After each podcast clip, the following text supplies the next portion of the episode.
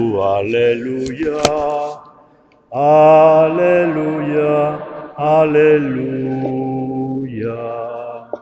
El Señor esté con vosotros. Proclamación de la buena noticia según San Marcos.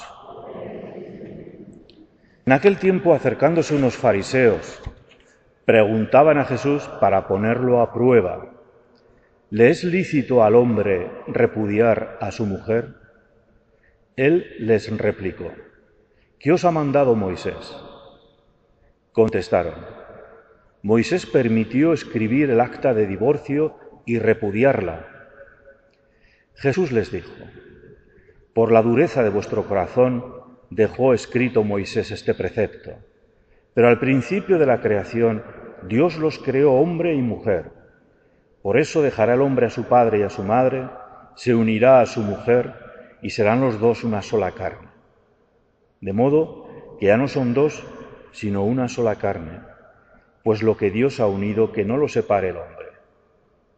En casa los discípulos volvieron a preguntarle sobre lo mismo. Él les dijo, si uno repudia a su mujer y se casa con otra, comete adulterio contra la primera.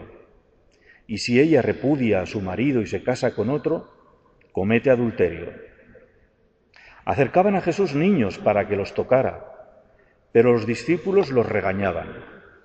Al verlo Jesús se enfadó y les dijo, Dejad que los niños se acerquen a mí, no se lo impidáis, pues de los que son como ellos es el reino de Dios. En verdad os digo que quien no reciba el reino de Dios como un niño, no entrará en él. Y tomándolos en brazos, los bendecía, imponiéndoles las manos. Palabra del Señor. Sentaros un momentito. Escuchamos con atención esta palabra que del Señor, su Evangelio, que viene a nosotros cada semana para ayudarnos a ser mejores personas, más libres, para ser, para tener unas relaciones humanas más completas. Hoy el Evangelio toca un tema peliagudo, controvertido. Primero hay que poner las palabras del Evangelio en el contexto histórico y social en el que Jesús habla. En ese contexto, en esa sociedad de Jesús, las mujeres literalmente no contaban para nada. No podían heredar, no podían firmar, no podían vender nada. Para colmo, el marido podía repudiarlas y divorciarse de ellas por cualquier motivo. Pues porque en un momento dado decía que, que ya no se peinaba bien y no le gustaba. Así viene escrito en algunos escritos del Sanedrín. La mujer, pues, se veía en una situación de desamparo total. Si era repudiada, se quedaba a merced de los hijos, pero siempre en una situación en precario. Los niños que aparecen también en el Evangelio formaban parte de esa multitud de, personas junto con las mujeres que no contaban para nada. Los niños en tiempos de Jesús no es la imagen romántica que tenemos ahora de los niños, que en definitiva son el centro de la vida y, y son los reyes de la casa. ¿Qué va? En tiempos de Jesús no contaban para nada. Eran poco menos que esclavos que ayudaban en la casa con toda serie de menesteres, lo cual no significa que no se les quisiese, pero no tenían ningún tipo de consideración. Jesús, pues, ¿qué es lo que nos dice? Jesús arremete contra esas costumbres y a sus discípulos y a los fariseos que han ido a ponerle a prueba les dice que la mujer fue creada junto al hombre con igual dignidad y que esa ley de repudiarla y de divorcio, la mayoría de las veces por capricho, no se podía dar. Nos dice también que los niños hay que acogerlos y cuidarlos. Es más, nos dice que tenemos que hacernos como niños para recibir el reino de Dios. Palabras importantes, pues. Jesús apoya ¿Cuál es la idea original de Dios para el ser humano?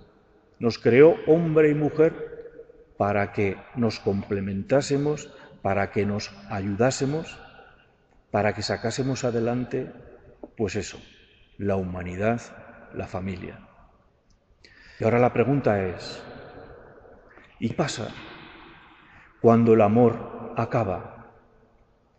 Cuando el amor se deteriora o cuando uno de los cónyuges traiciona al otro, al otro que quiere seguir en el matrimonio.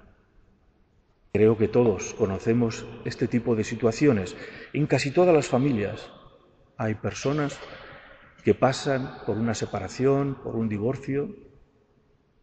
Leía yo hoy un dato escalofriante.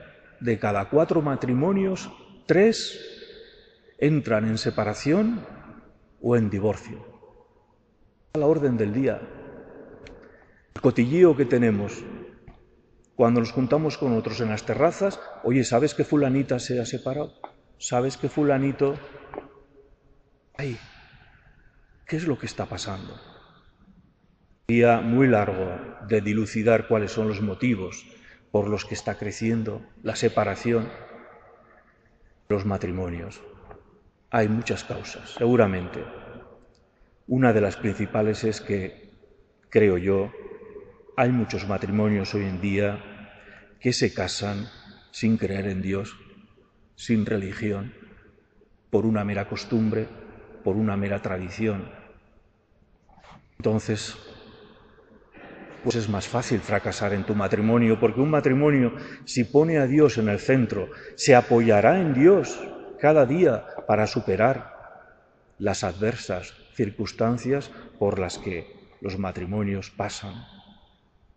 Si esa fe Dios desaparece, ¿qué? ¿Por qué voy a seguir adelante? Ya no le quiero. Me he enamorado de otro. Al capricho del deseo. No siempre es así, desde luego. Hay matrimonios que realmente han fracasado en ese proyecto de amor. Jesús afirma la indisolubilidad. Ese es el pensamiento de Dios para nosotros.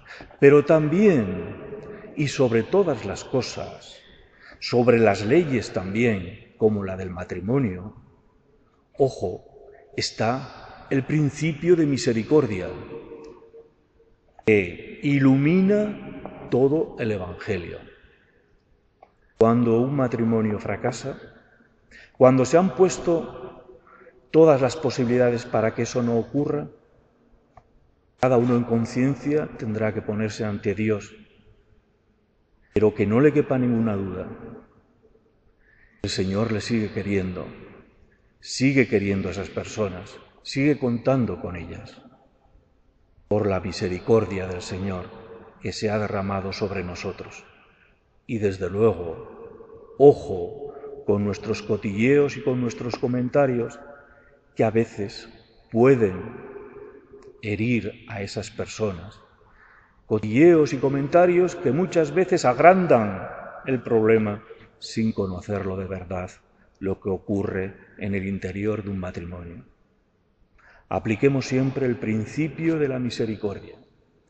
Y a esos matrimonios, si son amigos o familiares, ayudémosles, acojámoslos,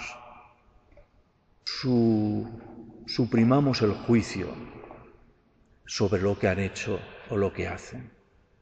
Dejemos que hable siempre, en último lugar, la misericordia.